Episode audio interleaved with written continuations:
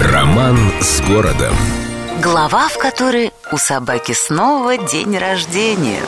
Знающие люди уверяют, что если вместе собирается энное количество талантливых людей, обязательно произойдет нечто. И совершенно неважно, какой век на дворе. И произойти вполне может нечто невероятное. Что, впрочем, и случилось в Петербурге в 2001 году.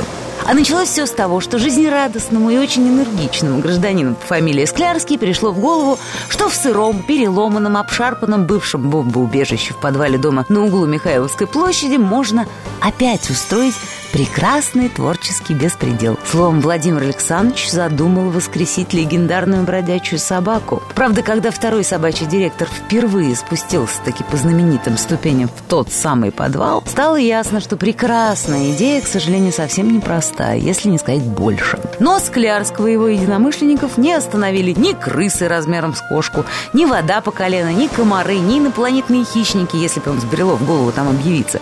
В общем, вообразите, типичный запущенный ленинградский подвал, который нужно превратить в веселый творческий кабачок, и вы ощутите все безумие идеи. Но собаке жить, сказал Склярский. На всякий случай спросили у специалистов, ну, жить или не жить. Специалисты сказали, не, пациент скорее мертв. Подвал не возродить. В общем, в 2001 году, через много лет после этого сурового приговора, тот самый во втором дворе подвал снова стал обитаемым.